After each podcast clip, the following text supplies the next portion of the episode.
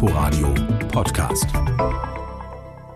Die Industrie steuert etwa ein Viertel zum Bruttoinlandsprodukt in Deutschland bei. 2019 waren das unter anderem Maschinen und Autos im Wert von 690 Milliarden Euro.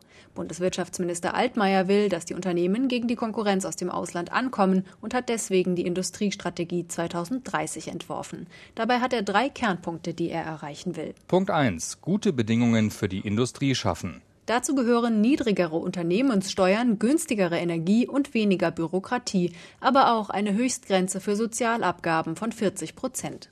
Punkt 2. Zukunftstechnologien voranbringen. Altmaier denkt da zum Beispiel an künstliche Intelligenz, Industrie 4.0 oder klimaschützende Technologien. Er will Firmen, die hier investieren wollen, bei der Finanzierung unterstützen. Punkt 3. Schlüsseltechnologien besser vor Übernahmen schützen. Der Staat soll sich notfalls befristet an Unternehmen beteiligen, bei zukunftsentscheidenden Themen wie Robotik oder Biotechnologie. Zuletzt passiert beim Tübinger Unternehmen CureVac, das an einem Impfstoff gegen die Lungenkrankheit Covid-19 arbeitet. So viel zur Industriestrategie 2030 für Deutschland.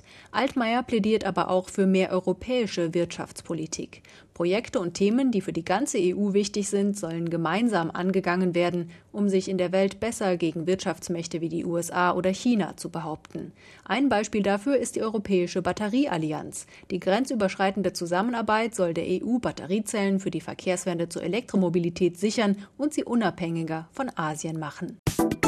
Inforadio Podcast.